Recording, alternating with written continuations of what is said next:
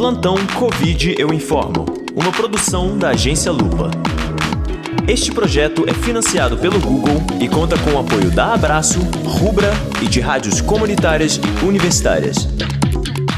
É falso que a cantora Joelma disse em entrevista que seu sangue coagulou após ter recebido a vacina contra a Covid-19. O vídeo que circula pelas redes sociais foi editado para dar a impressão de que Joelma estivesse falando da vacina, quando, na verdade, ela estava relatando a experiência pela qual passou quando contraiu a doença em agosto de 2020. O vídeo é um trecho de uma entrevista que a cantora deu ao programa Holofote da rádio FM O Dia do Rio de Janeiro em 23 de setembro de 2021. A artista disse que travou uma luta contra a Covid-19 e que ainda sofre com as sequelas da doença. Joelma contou que fez vários tratamentos médicos, entre eles a autoemoterapia, que envolve transfusão de sangue. Ao comentar sobre esse tratamento, Joelma afirmou que durante uma das sessões percebeu que seu sangue estava coagulando.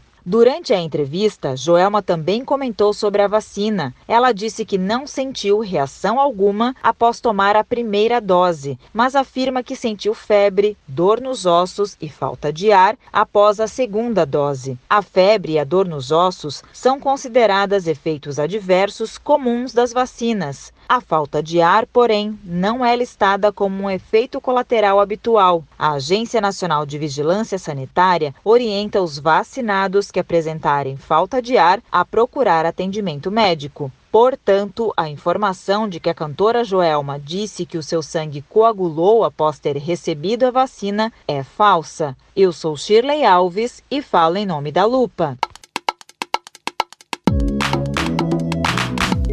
Este foi o plantão Covid Eu Informo.